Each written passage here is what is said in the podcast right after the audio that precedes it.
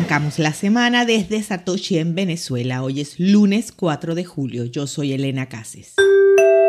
El rastro de papel de Three Arrows Capital conduce a una mesa de negociación activa a través de entidades extraterritoriales.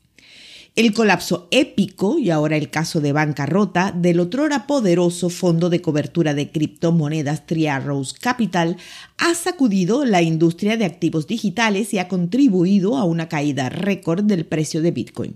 Sin embargo, para los inversionistas y ejecutores que siguen el rastro del dinero, las flechas apuntan a una entidad legal oscura que hasta ahora ha permanecido mayormente fuera de los titulares, aunque todavía comercia agresivamente y posiblemente protege algunos activos de la recuperación.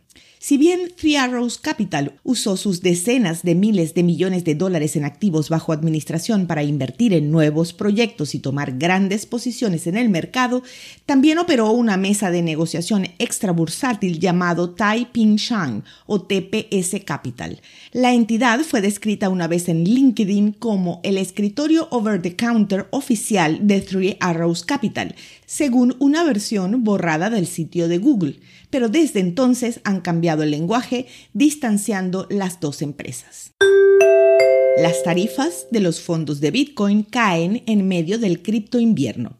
El especialista en criptomonedas 21 Shares, un grupo suizo, lanzó un nuevo vehículo que rastrea el precio de Bitcoin y aventaja a los rivales e incluso a sus propios productos emblemáticos en un esfuerzo por tentar a los inversionistas mientras intentan capear el mercado bajista.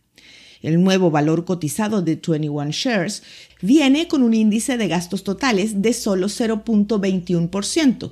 Esto está por debajo de compañías como Fidelity y Global X, que ofrecen productos vinculados a Bitcoin entre 0.40 y 0.7%.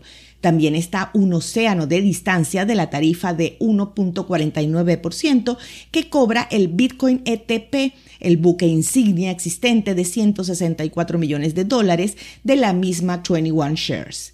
Sin embargo, el Bitcoin Core ETP del grupo, con sede en Zurich, viene con una trampa. A diferencia de algunos rivales, podría prestar parte de su inventario en Bitcoin y probablemente lo haga para ayudarlo a obtener ganancias a pesar de las tarifas bajas. Estos ingresos se destinarán a 21 Shares en lugar de a los inversionistas del fondo, porque los ETP de criptomonedas quedan fuera del régimen de fondos UCITS de Europa, que impone límites más estrictos a los préstamos de valores. Bitcoin se recupera y supera los 19 mil dólares con advertencias de una recesión de Estados Unidos y Reino Unido.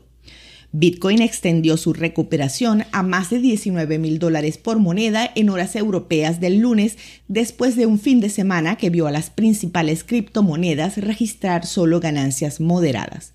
Los mercados de valores siguen preocupados por la ralentización del ritmo del crecimiento que podía mermar las posibilidades de una recuperación más prolongada. El gigante japonés de servicios financieros Nomura dijo en una nota el lunes que las principales economías podrían entrar en recesión en los próximos 12 meses en medio de políticas gubernamentales más estrictas y costos más altos. Los analistas dijeron que esperan que Europa, el Reino Unido, Japón Corea del Sur, Australia, Estados Unidos y Canadá entren en recesión. Estados Unidos podría experimentar una recesión poco profunda pero larga de cinco trimestres y Europa podría recibir un golpe mucho más profundo debido al ataque de Rusia a Ucrania.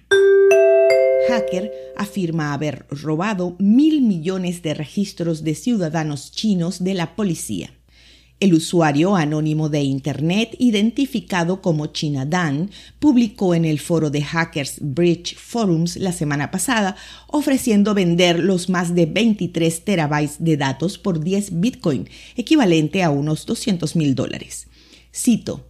Las bases de datos contienen información sobre mil millones de residentes nacionales chinos y varios miles de millones de registros de casos, que incluyen nombre, dirección, lugar de nacimiento, número de identificación nacional, número de teléfono móvil y todos los detalles de crimen y casos.